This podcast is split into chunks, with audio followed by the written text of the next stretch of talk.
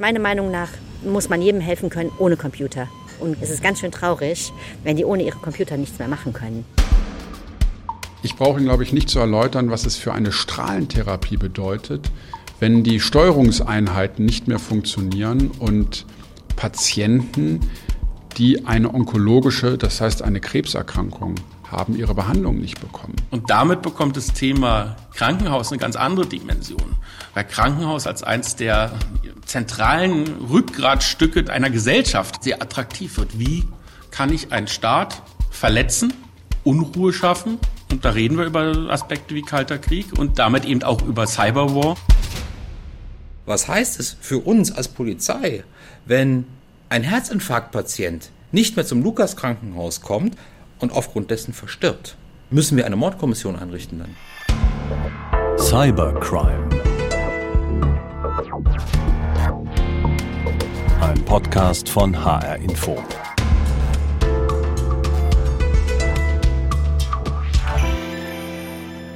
Ich bin Henning Steiner. Und ich bin Oliver Günther. IT-Sicherheit im Krankenhaus, das ist unser Thema. Und der Testangriff von Hackern auf das evangelische Krankenhaus in Gießen hat ja schon gezeigt, die Klinik ist gegen Cyberattacken nur bedingt abwehrbereit. Ja, damit ist die Klinik sicher nicht alleine. Wir haben ja recherchiert für diesen Podcast, haben viele Fachleute gesprochen für Cybersicherheit. Und eigentlich sagen alle, Kliniken müssen sich besser als bisher vor Cyberattacken schützen. Was heißt das aber jetzt? Was muss konkret getan werden, damit Krankenhäuser besser aufgestellt sind gegen Cyberangriffe? Und wie geht die Politik eigentlich mit dem Thema um? Denn Kliniken sind zentraler Teil der Gesundheitsversorgung und damit auch der öffentlichen Infrastruktur. Das alles ist Thema in der letzten Folge unserer Serie. Wie schwerwiegend die Folgen so einer Cyberattacke sein können, das zeigt ja der Fall Lukas Krankenhaus Anfang 2016 in Neuss. Äh, da gab es eine totale Ausnahmesituation, die Netzwerke mussten abgeschaltet werden, es gab keine IT. Und das Personal hat es zwar geschafft, sich in den ersten Tagen mit dieser Situation irgendwie zu arrangieren, aber auf Dauer ist dann doch deutlich geworden, ohne IT geht's im Krankenhaus einfach nicht.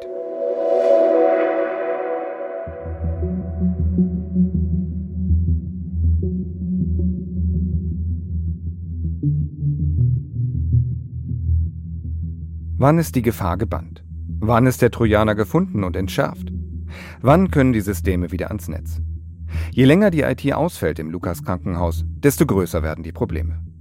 Die Medikamentenversorgung ist nicht mehr gesichert. Die Strahlentherapie muss schnell wieder in Betrieb genommen werden, damit die Behandlung von Krebspatienten nicht gefährdet ist. Verschobene Operationen müssen dringend nachgeholt werden. Und das Labor kann nach wie vor nur sehr eingeschränkt arbeiten. Eine der ganz zentralen Stellen im Krankenhaus. Nikolas Krämer, kaufmännischer Geschäftsführer.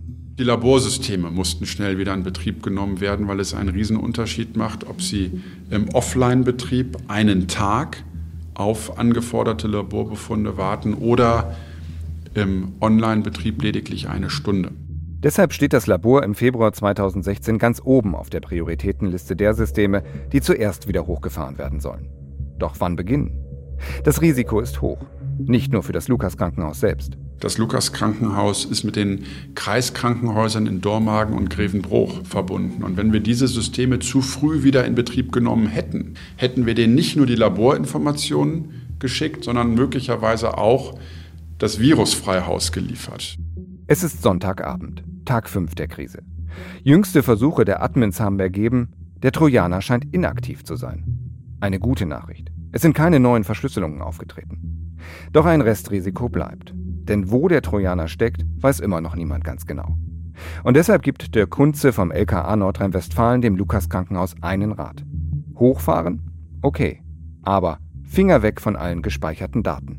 Bloß keine Backups anschließen und einspielen. Weil wenn die Schadsoftware noch aktiv ist und die Backups dann verschlüsselt werden, dann ist alles verloren. Genau so macht es das Lukas Krankenhaus. Am Montagnachmittag geht als erstes System das Labor wieder ans Netz. Am Dienstag Teile des SAP-Systems. Damit können endlich wieder Medikamente bestellt werden. Auf der Prioritätenliste des Krankenhauses folgt dann die Strahlentherapie. Doch um die wieder ans Netz zu nehmen, müsste die Klinik zu 100% sicher sein, dass die Steuerungsrechner frei sind von Schadsoftware. Aber diese Sicherheit gibt es erst, wenn der Trojaner gefunden ist. Das Risiko für die Patienten ist noch zu groß.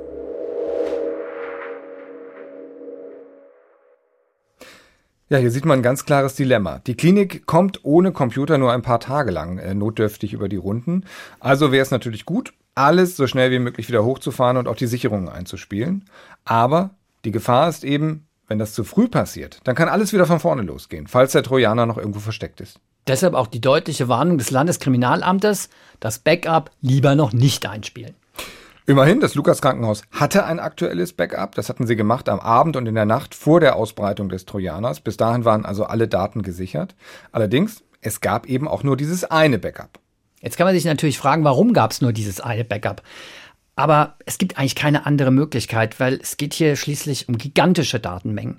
Im Fall des Lukas Krankenhauses waren das seinerzeit 80 Terabyte. Und wenn man diese Datenmenge auf klassische DVDs brennen würde, da könnte man am Ende einen Stapel bauen, der über 200 Meter hoch wäre. Also wirklich eine nahezu unvorstellbare Datenmenge, deshalb nur ein Backup. Und angenommen, dieses eine Backup wäre jetzt an das Netzwerk angeschlossen worden und angenommen, in diesem Netzwerk wäre der Trojaner noch aktiv gewesen, dann hätte er womöglich auch noch diese einzige Sicherung infiziert. Die Folge? Alle Daten wären weg gewesen. Für immer.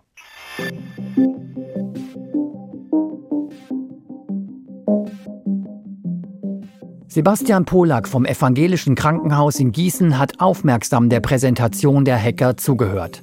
Jener Hacker, die seine Klinik angegriffen haben, testweise. Jetzt sind alle sehr gespannt darauf, wie der Klinikchef reagiert. Vielleicht an der Stelle auch nochmal großen Dank an die Profi-Hacker, wie ich sie jetzt einfach mal ganz salopp nenne, von High Solution. Also sie haben uns da ja doch an der einen oder anderen Stelle mal intern die Augen geöffnet. Eine Viertelstunde später lehnt sich Sebastian Polak entspannt in seinem Stuhl zurück. Also ich bin positiv gestimmt, denn die Hacker haben zunächst mal beurteilt, dass der Angriff von außen bei uns wirklich sehr schwer ist. Das heißt, wenn also einer versucht, wirklich von außen über Internet auf uns zuzugreifen, dann ist das nahezu unmöglich oder wirklich sehr, sehr schwer nur zu schaffen. Zwar haben die Testhacker der Berliner IT-Sicherheitsfirma High Solutions auch Schwachstellen offengelegt, aber für Sebastian Polak ist das im Moment kein Grund zur Beunruhigung. Ich glaube, von dem, was wir jetzt heute gelernt haben, dass das mit relativ kleinen Mitteln zu erledigen ist. Hat sich der simulierte Angriff also gelohnt für Sebastian Polak? Da bin ich felsenfester Meinung, dass sich der Test gelohnt hat. Auch wenn das in der Branche absolut unüblich ist und wir damit mit Sicherheit ein Alleinstellungsmerkmal haben, finde ich das trotzdem absolut richtig und wichtig. Wir haben es gehört, der Klinikchef ist mit dem Ergebnis des Testangriffs zufrieden positiv gestimmt. So hat er das formuliert. Aber um das Ganze nochmal einzuordnen, ja, es gab ein deutliches Lob der Testhacker für das, was gut funktioniert, aber sie haben auch eine klare Warnung ausgesprochen. Sie haben nämlich gesagt, wenn ein Hacker es erstmal ins Kliniknetzwerk geschafft hat, dann hat er ein relativ leichtes Spiel. Er kann sich recht gut und frei bewegen, er wird mutmaßlich nicht entdeckt. Und das liegt daran, dass die Klinik in Sachen Frühwarnung eben doch noch ein paar Lücken hat. Es war tatsächlich auch ein bisschen auffällig, dass das Testteam bei der Besprechung der Ergebnisse das auch immer wieder angemahnt hat. Verlasst euch nicht zu sehr auf eure guten Außenmauern. Der Zugang ins Netzwerk, das kann ganz schnell gehen. Ein Hacker schickt eine Mail samt Schadsoftware an mehrere Mitarbeiter. Nur einer muss diese Mail öffnen, aktiviert die Schadsoftware und schon ist der Hacker drin im System. Richtig ist aber auch, die Gießener Klinik ist im Vergleich zu anderen schon ziemlich weit. Das hat man auch gemerkt, dass das für Klinikchef Sebastian Polak wichtig war. Wie stehen wir im Vergleich da? Die Frage ist nur, reicht das? Denn je mehr die Klinik auf Digitalisierung setzt, und das gilt für alle Krankenhäuser, desto mehr Angriffsfläche gibt es eben auch für Cyberkriminelle und für Hacker.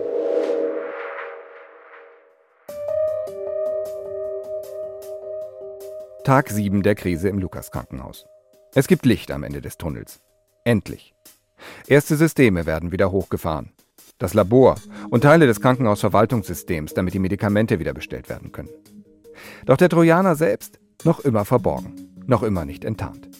Kriminalrat Dirk Kunze, Leiter des Cyber-Recherche- und Fahndungszentrums beim Landeskriminalamt Nordrhein-Westfalen. Das war ein ganz großes Problem für uns. Wir haben den Schädling einfach nicht gefunden. Immerhin, es gibt eine heiße Spur. Und die kommt von Dirk Häger vom Bundesamt für die Sicherheit in der Informationstechnik BSI. Er hatte auf Bitte des LKA Daten ausgewertet und dann den Ermittlern sein Ergebnis gemailt. Der Trojaner könnte auf dem Mail-Server der Klinik stecken. Leute, wenn ihr euch Rechner anguckt, guckt genau auf diesen einen Rechner drauf, ähm, weil der hat Kommunikation gemacht, die auffällig ist aus der Firewall-Logs heraus. Das LKA macht sich an die Arbeit. Forensiker analysieren eine Kopie der Daten des Servers ganz genau. Ein zeitaufwendiger Job, der Tage dauert und der lange kein Ergebnis liefert. Doch dann kommt der entscheidende Moment und durch Zufall ist Dirk Heger selbst dabei. Er hat einen Besprechungstermin beim LKA in Düsseldorf. Plötzlich hört er den Jubelschrei eines Forensikers. Heureka, ich hab's gefunden. Ähm, ist denn irgendwie gekommen? Der Trojaner. Endlich entdeckt. Die Erlösung.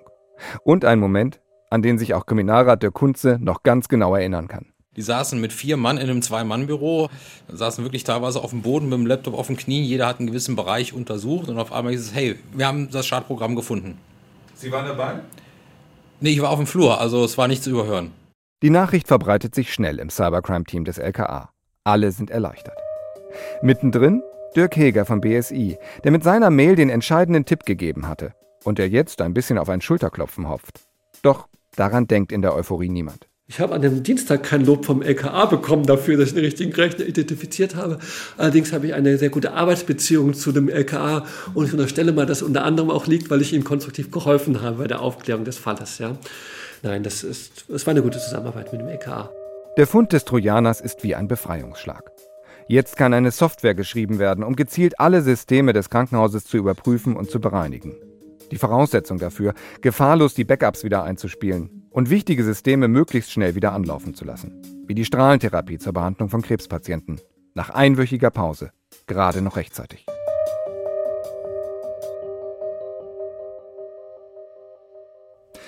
Das war ein ganz, ganz wichtiger Moment für die Ermittler und äh, auch für die Klinik. Das hat man, glaube ich, gehört. Aber es war natürlich auch ein wichtiger Moment für die Patienten. Naja, wenn Krebspatienten zum Beispiel tagelang in der Unsicherheit leben, wie und wo denn ihre Bestrahlung fortgesetzt werden kann, dann ist das schon eine sehr belastende Situation.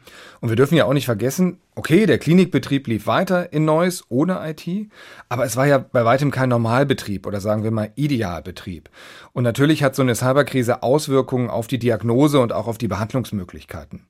Ähm, nicht umsonst hat ja auch das LKA sich schon Gedanken gemacht gehabt, was wäre eigentlich, wenn ein Patient infolge dieser IT-Probleme stirbt? Brauchen wir dann eine Mordkommission? Das muss man sich schon mal vorstellen. Am Anfang ist da eine fast schon alltägliche Erpressung mit einer Verschlüsselungssoftware und am Ende stehen im Extremfall Mordermittlungen. Ja, das wäre der Worst Case gewesen. Zum Glück ist dieser Worst Case in Neuss eben nicht eingetreten. Der Worst Case. Ein Hackerangriff mit Folgen für Patienten, im Extremfall sogar mit tödlichen Folgen. Diesen schlimmsten anzunehmenden Fall möchte auch der Chef des evangelischen Krankenhauses in Gießen, Sebastian Polak, unbedingt ausschließen. Deshalb hat Sebastian Polak im Frühjahr 2018 die Cyberabwehr seiner Klinik testen lassen, mit Hilfe eines simulierten Hackerangriffs. Schon bald nach dem Test hat die Klinik eine Liste mit Verbesserungsvorschlägen bekommen. Inzwischen sind drei Monate vergangen und Sebastian Polak verkündet nicht ohne Stolz, es ist einiges passiert. Die Liste war nicht umfangreich, das kann man an der Stelle eigentlich sagen. Es gab äh, aber, wie gesagt, ein paar Maßnahmen, die wir auch in der Zwischenzeit dann ergriffen haben. Punkt 1. Das Monitoring, also die Kontrolle der Software-Updates, wurde verbessert. Denn nur die jeweils aktuelle Softwareversion bietet auch möglichst guten Schutz. Und bei den über 100 Servern der Klinik war da in der Vergangenheit das ein oder andere durchgerutscht. Auch das Frühwarnsystem, das unbefugte Hackerzugriffe auf das Netzwerk möglichst schnell erkennen soll, wurde nachgebessert. Am gravierendsten allerdings ist eine ganz andere Maßnahme. Künftig wird jede Software, die neu in die Klinik kommt, vorher getestet. Und zwar auf Kosten des Agaplesion-Konzerns, zu dem die Klinik gehört. Denn der simulierte Hackerangriff hat nämlich auch gezeigt, dass sich die Klinik die ein oder andere Schwachstelle unbewusst von außen in das Netzwerk holt, nämlich beim Kauf von Software für den Klinikbetrieb. Ohne solche Software von externen Herstellern geht heute nichts mehr in einem Krankenhaus. Keine Verwaltung der Patientendaten, keine medizinische Versorgung. Aber nicht jede Software ist sicher, jedenfalls so sicher, wie sie sein sollte.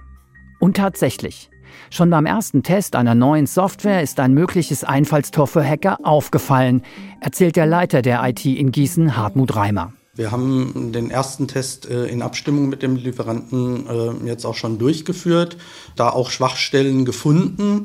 Und der Lieferant war dann halt auch äh, kurzfristig in der Lage, diese Schwachstelle zu beheben. Auf Details können wir an dieser Stelle nicht eingehen. Nur so viel.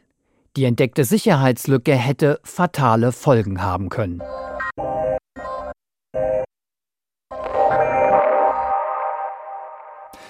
Das ist noch so ein Wunderpunkt. Es ist wirklich so, Krankenhäuser laufen Gefahr, sich Sicherheitslücken einfach einzukaufen, nämlich dann, wenn sie sich Software kaufen, die nicht ausreichend getestet worden ist und die damit unsicher ist.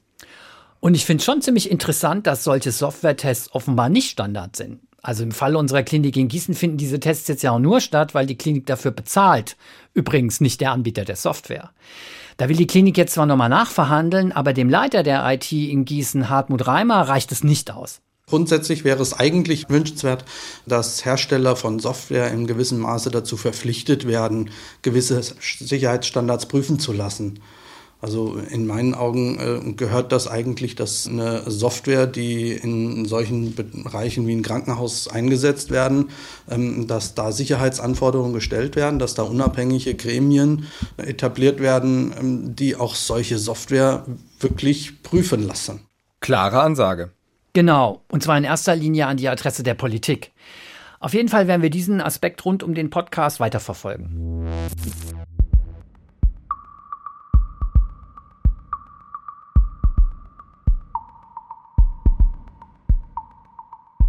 Nach rund einer Woche hat das Lukas-Krankenhaus den schlimmsten Teil hinter sich. Der Trojaner ist keine Gefahr mehr für das Krankenhausnetz. Endlich. Doch die Folgen der Attacke werden das Krankenhaus noch über Monate beschäftigen. Da ist zum Beispiel der Umbau der IT, der sofort beginnen soll.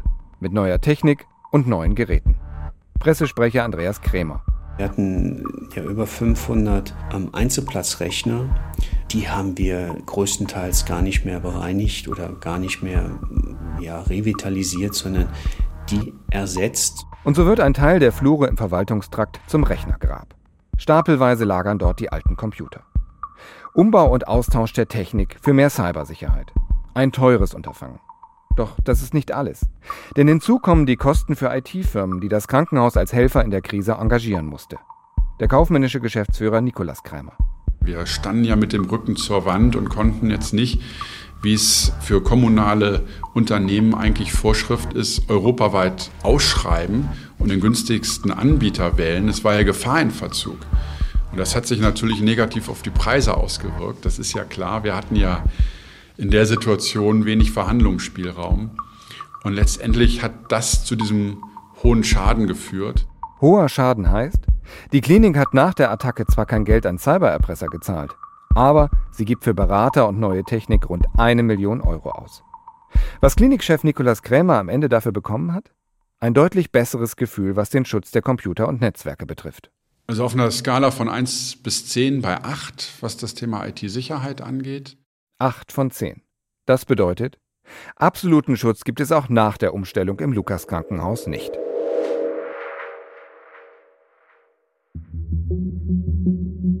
Auch bei Caroline Wefers hat der Cybervorfall im Lukas-Krankenhaus Spuren hinterlassen. Ihr Vater hat während der Attacke seinen Herzschrittmacher eingesetzt bekommen. Und sie hat erfahren, wie abhängig ein Krankenhaus wie das Lukas von funktionierender IT ist. Eine Klinik am Rande des Chaos. Wegen einer Hackerattacke. So etwas hatte sie immer für bloße Fantasie gehalten, für Science Fiction. Nichts, was man ernst nehmen muss. Habe ich mir gar keine Gedanken drüber gemacht.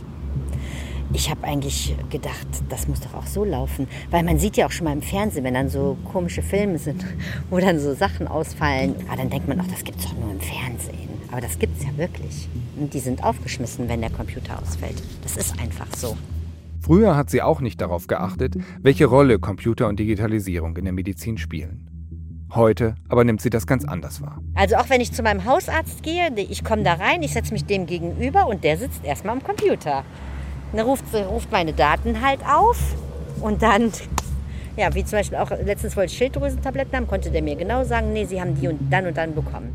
Und so faszinierend und praktisch das ist, es macht dir heute, gerade auch nach dem Angriff auf das Lukas Krankenhaus, Angst. Also ich möchte das nicht erleben, wenn ich da liege. Ich möchte nicht mit einer Diagnose da reingehen, wenn die keinen Computer haben dann würde ich mich unwohl fühlen. Bleibt mit Blick auf das Lukas-Krankenhaus noch die Frage nach den Tätern und dem Stand der Ermittlungen. Doch da wird Kriminalrat Dirk Kunze vom LKA Nordrhein-Westfalen im Interview sehr deutlich. Was können wir darüber erzählen in dem Podcast, Nichts. ohne jetzt Ihre Ermittlungen zu gefährden? Nichts. Dabei hätten wir ja schon ein paar Fragen gehabt. Gibt es eigentlich irgendeinen Hinweis auf den oder die Täter? Oder wie groß ist überhaupt die Chance, dass der Fall eines Tages mal aufgeklärt wird? Und rein technisch betrachtet, hat sich das Lukas Krankenhaus den Trojaner über einen infizierten E-Mail-Anhang eingefangen, wie es das ja auch schon gegeben hat in vielen anderen Unternehmen? Oder wurde die Klinik auf anderem Weg infiziert? Äh, ist sie vielleicht sogar gehackt worden? Dirk Kunze hält sich bei all diesen Fragen sehr bedeckt. Man kann sagen, dass die Ermittlungen noch laufen, dass wir international mit den Strafverfolgungsbehörden in engem Austausch und Kontakt stehen. Und wir können zum derzeitigen Zeitpunkt auch noch nicht sagen, wann wir sie abschließen werden. Immerhin eine Frage in diesem Bereich hat er uns dann doch noch beantwortet und das ist die Frage, ob denn die Täter das Lukas Krankenhaus ganz bewusst erpresst und lahmgelegt haben. Der Kunze sagt, nein. Das Lukas Krankenhaus ist nicht gezielt als Lukas Krankenhaus angegriffen worden. Das können wir sagen. Also der Angriff ging nicht gezielt auf das Lukas Krankenhaus. Also doch so etwas wie ein zufälliges Opfer. Und es waren ja zeitgleich auch noch andere Krankenhäuser betroffen in Nordrhein-Westfalen von Verschlüsselungstrojanern. Aber auch da sagt Dirk Kunze, die Täter hatten es nicht gezielt auf medizinische Einrichtungen abgesehen in diesem Fall. Also wir sind uns ziemlich sicher, dass es keinen Täter gibt, der sagt, ich greife heute Krankenhäuser an. Das können wir mit an Sicherheit grenzender Wahrscheinlichkeit sagen. Das klingt ja erstmal ziemlich beruhigend, ist es aber nicht. Denn die IT-Experten, mit denen wir gesprochen haben, sagen, auch gezielte Angriffe auf Krankenhäuser kann es in Zukunft sehr wohl geben. Ich rufe auf den Tagesordnungspunkt 6. Antrag der Fraktion der Piraten. Die Gesundheit der Patientinnen und Patienten darf nicht zum Spielball von Kriminellen im Netz werden. Ich eröffne die Aussprache. Und als Landtag Düsseldorf. Knapp einen Monat nach Beginn der Ransomware-Attacke erreicht der Fall die Politik. Anlass ist ein Antrag der Piratenfraktion. Sie fordern, der Fall Lukas Krankenhaus darf sich nicht wiederholen. Als Klinikgeschäftsführer Nikolaus Krämer von der Initiative der Piraten hört, ist er erst einmal nicht begeistert. Das Lukas Krankenhaus als Beispiel für eine unsichere Klinik, diese Debatte hat ihm gerade noch gefehlt. Ich kann mich noch erinnern, dass ungefähr eine Woche nach dem Angriff der Fraktionsvorsitzende der Piratenpartei im Düsseldorfer Landtag sehr, sehr kritische Fragen aufgeworfen hat zum Thema IT-Sicherheit. Hat der IT-Leiter Fehler gemacht? Ist das der richtige Mann? Was hat die Geschäftsführung da eigentlich für einen Mist verzapft? Da drohte die Stimmung in der Öffentlichkeit einmal kurz zu kippen. Das passiert aber nicht. Denn in der politischen Diskussion geht es schon sehr bald gar nicht mehr um den Einzelfall Lukas Krankenhaus. Stattdessen konzentrieren sich die Redebeiträge in der Landtagsdebatte auf andere Aspekte. Die Digitalisierung unserer Welt führt nicht nur in eine rosige Zukunft. Leider ist sie auch verbunden mit neuen Formen der Kriminalität und neuen Unsicherheiten. Über die relativ ungezielten Angriffe hinaus wären auch deutlich gravierendere Attacken vorstellbar. So könnten Daten manipuliert werden, Antritte weitergegeben werden. Denkbar wäre sogar ein Online-Zugriff auf medizinische Geräte, bei dem lebenserhaltende Systeme abgestellt werden. Wir brauchen finanzielle Unterstützung für die Krankenhäuser, dass dort die IT-Infrastruktur eben aufgebessert werden kann. Wir müssen die Mitarbeiter ähm, sensibilisieren auf dieses Thema. Es sind Schulungen erforderlich, es sind Sicherheitsaudits erforderlich. Krankenhäuser brauchen in der Tat Konzepte, um ihre Netzwerke und die sensiblen Patientendaten zu sichern und einen möglichen Zugriff von außen auf das Netzwerk und computergestützte Geräte zu verhindern. Es geht also ums Grundsätzliche.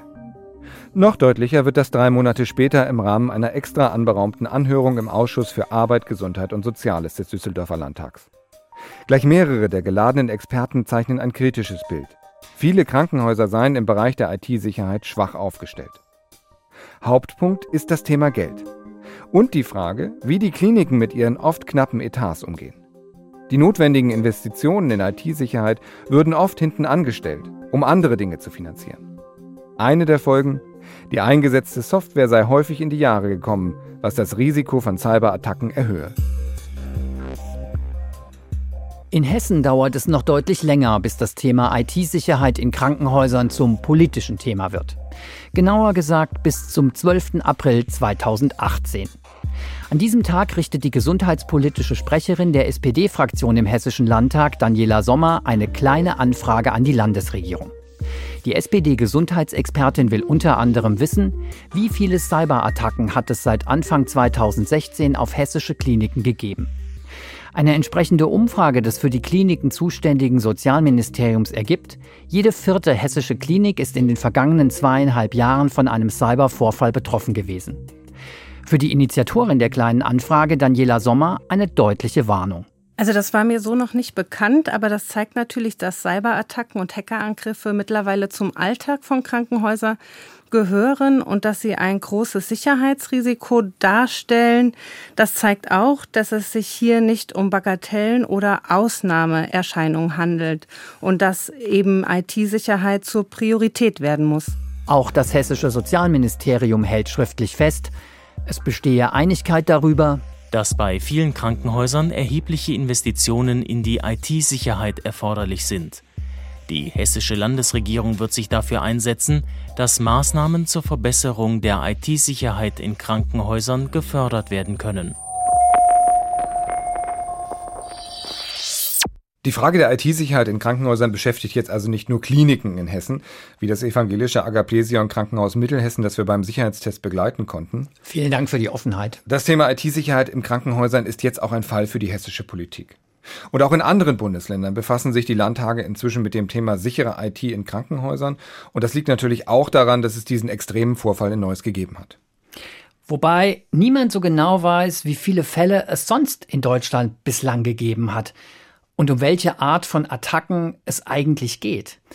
Denn eine Meldepflicht, also die Pflicht, die Behörden zu informieren, die gibt es nur für die wirklich großen Krankenhäuser. Was umgekehrt aber auch heißt, 90 Prozent der Kliniken in Deutschland melden ihre Cybervorfälle nicht, beziehungsweise sie müssen sie nicht melden.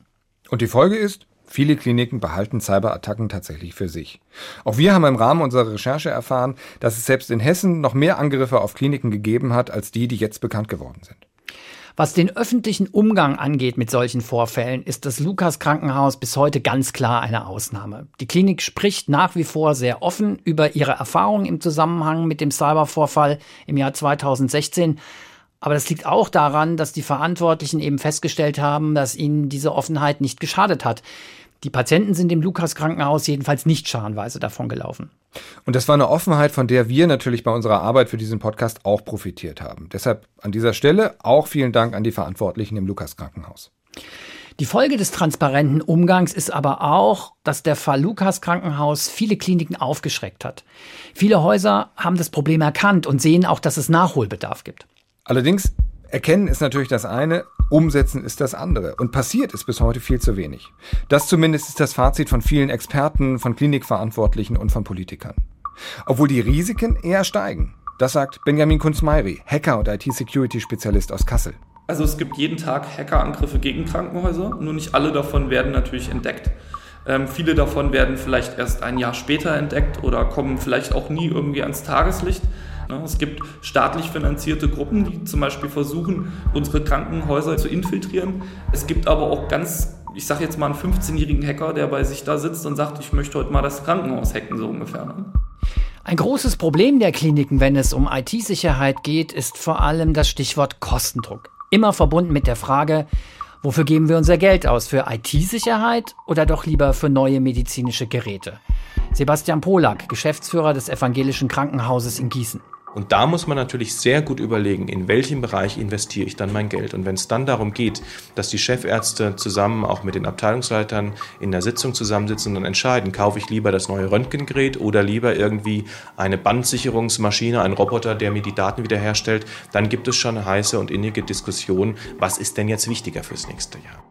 Um bei dem Beispiel zu bleiben, viel zu oft hat in Kliniken in Deutschland bei solchen Diskussionen das Röntgengerät die Datensicherung oder eine andere Investition in IT-Sicherheit geschlagen. Entsprechend groß ist jetzt der Nachholbedarf in Sachen IT-Sicherheit, sagt Timo Koop, Mitbegründer der IT-Sicherheitsfirma High Solutions. Sie haben es lange, lange Jahre vernachlässigt. Da rede ich von 20 Jahren Gesprächen vor Ort, Interessierten nicken und sagen, ja stimmt, da müssten wir was machen. Aber dann kaufen wir doch mal lieber dieses Gerät, womit wir wenn jetzt zynisch Chefarztabrechnungen durchführen können, um sozusagen den Umsatz ähm, zu treiben. Das andere, da haben wir jetzt keine Budgets für.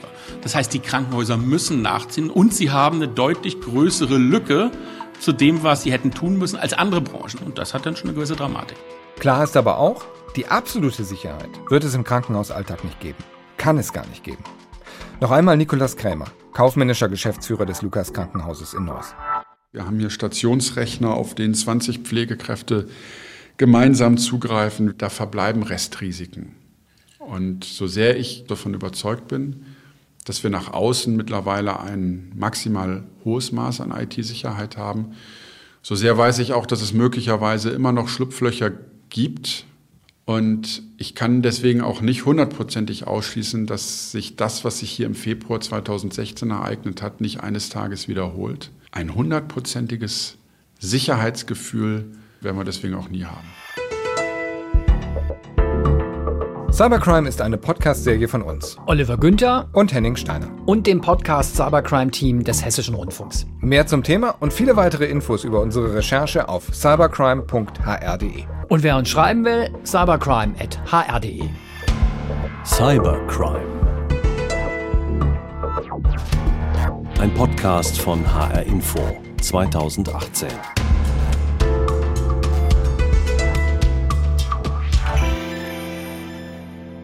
Zum Schluss noch eine Podcast-Empfehlung von mir. Hört doch mal rein in den Channel HR Info Das Interview. Jede Woche gibt es da zwei neue Gespräche mit spannenden Gästen. Das Interview ist informativ, klar, aber eben auch unterhaltend, überraschend und auch mal emotional. Auf jeden Fall aber sehr persönlich. Wie zum Beispiel das Interview mit der früheren DDR-Bürgerrechtlerin und ehemaligen Stasi-Unterlagenbeauftragten Marianne Bürtler. Ich glaube, dass dieses wirkliche innere Zusammenwachsen auch ein Prozess von Generationen ist. Also wir leben ja manchmal auch noch in spürbar verschiedenen Kulturen und davon bekommen natürlich auch Kinder etwas mit. Meine älteste Enkeltochter, die ist jetzt 20. Also wenn man sie fragen würde, wo bist du mehr zu Hause, würde sie, glaube ich, sich für den Osten entscheiden. HR Info das Interview. Überall dort, wo es Podcasts gibt.